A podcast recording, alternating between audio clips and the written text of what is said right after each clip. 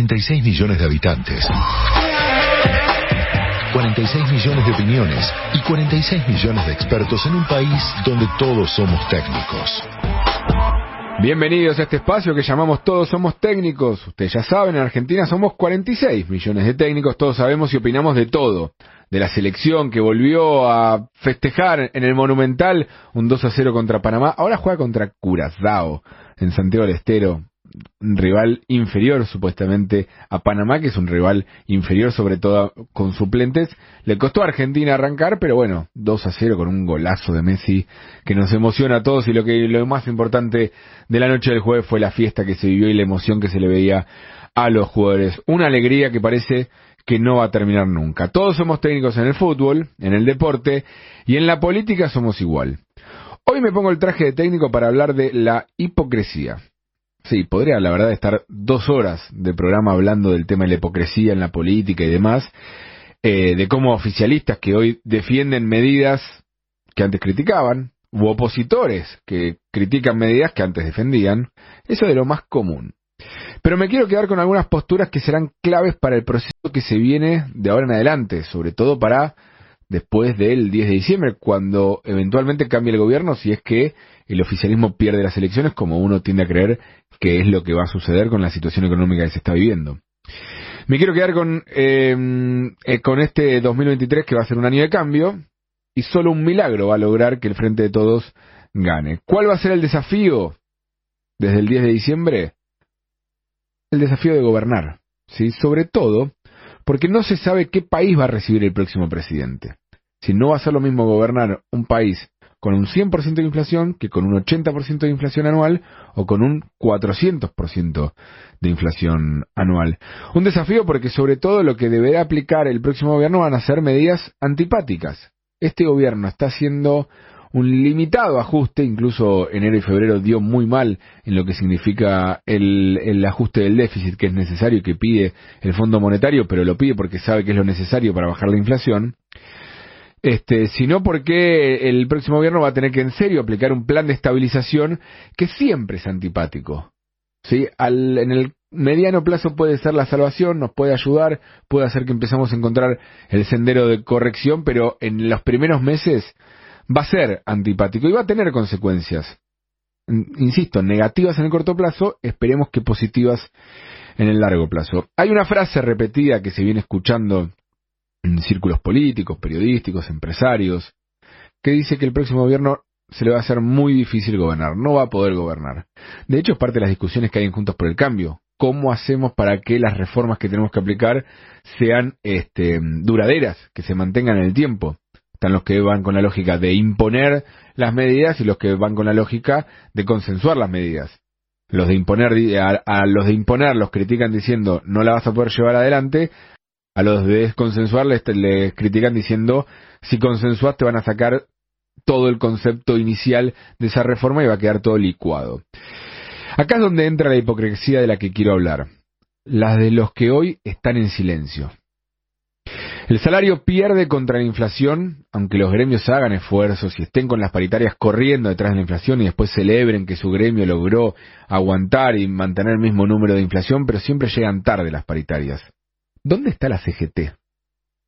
¿Se imaginan ustedes un gobierno no peronista con este contexto de 100% de inflación, con un contexto económico realmente muy complicado? ¿Cómo estaría la CGT por todos lados vociferando, hablando y ni que hablar haciendo paros? Estamos para muchos en situaciones similares a los que se vivió en la década del 80 con Alfonsín. Y recordemos que ahí le hicieron 12 paros a Alfonsín. Los planes sociales claramente no dan abasto y el precio de los alimentos le carcome el bolsillo a los más pobres. Ahora en abril el potencial trabajo va a estar en 40 mil pesos. Esta semana la, lechuga, el kilo de lechuga en algunos lugares llegó a estar a 1.500 pesos el kilo de lechuga. Hagan ustedes el cálculo de 40 mil pesos que recibe alguien por mes y los 1.500 que sale la lechuga o cualquier otro tipo de alimentos, claramente. ¿Dónde están los piqueteros oficialistas? Porque en la calle vemos algún, algún grupo de piqueteros, polo obrero y demás, pero son los de la izquierda y son los minoritarios. ¿Dónde está el movimiento Evita, la CCC, Barrios de Pie, CETEP? No se los ve. en la calle protestando porque la pobreza superó el 40% o está superando el 40% y algunos dicen ya arriba del 42%. Vamos a números más económicos. La tasa de interés, el Banco Central la subió al 78%. ¿Dónde está la UIA o las cámaras empresarias que lloraban durante el gobierno anterior cuando la tasa estaba en el 30%? y decían que era recesivo, que frenaba la actividad económica, que le hacía muy mal al país, que solamente beneficiaba a los bancos y a los sectores financieros. Hay uno de ellos que incluso hoy es secretario de Estado. Quizás eso explique un poco ese, ese silencio.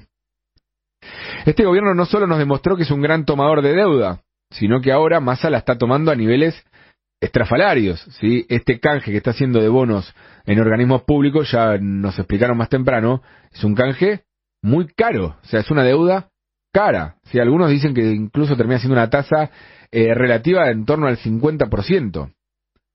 ¿Dónde están los que eran los creadores de él? Se la están fugando toda. Están tomando deuda y se la están fugando toda. Defendiendo, bancándola. Podría seguir con más ejemplos y seguro, seguramente ustedes tienen más en la cabeza. Artistas, por ejemplo, hablando de jubilaciones o de pobreza o de diferentes cuestiones. Ahora bien, ¿estoy diciendo que todos ellos deberían reaccionar ahora y salir a la calle? No, no estoy diciendo eso. Todo lo contrario. Creo que están mostrando síntomas de madurez, o bueno, uno quiere entender eso, que saben de lo difícil del momento, que requiere medidas duras, que algunas ni siquiera se están tomando, pero que requiere medidas duras, duras, y que por eso hay que aguantar. En el fondo, en realidad, creo que sabemos que es que están callados porque son parte del gobierno y porque defienden a este gobierno, que si no sería otra la situación. Pero no estoy diciendo que tengan que salir a la calle, porque ahora es donde esa hipocresía debería servir para el plan de estabilización que se va a tener que venir a partir del 10 de diciembre. ¿Saben qué? Estuvieron callados tanto tiempo, se bancaron la inflación del 100%, se bancaron inflación del 100% incluso con el, el dólar eh, estable, el, dólar oficial, con las tarifas todavía subsidiadas, con eh, precios eh, cuidados y trabados, todas cosas que cuando se empiecen a corregir van a dar más inflación, estuvieron bancándose el aumento de la pobreza, estuvieron bancándose las tasas cercanas al 80%, estuvieron bancándose más deuda que tomó este gobierno, bueno, imagino que no van a empezar a saltar cuando otro gobierno aplique un plan de estabilización que el actual está pateando. Aplica medios y no, y no lo está actualizando. Caso contrario, si salen, si se ponen trabas y palos en la rueda, la hipocresía va a quedar expuesta. Y la fractura con la sociedad no la van a poder curar. Ese es mi planteo porque todos somos técnicos.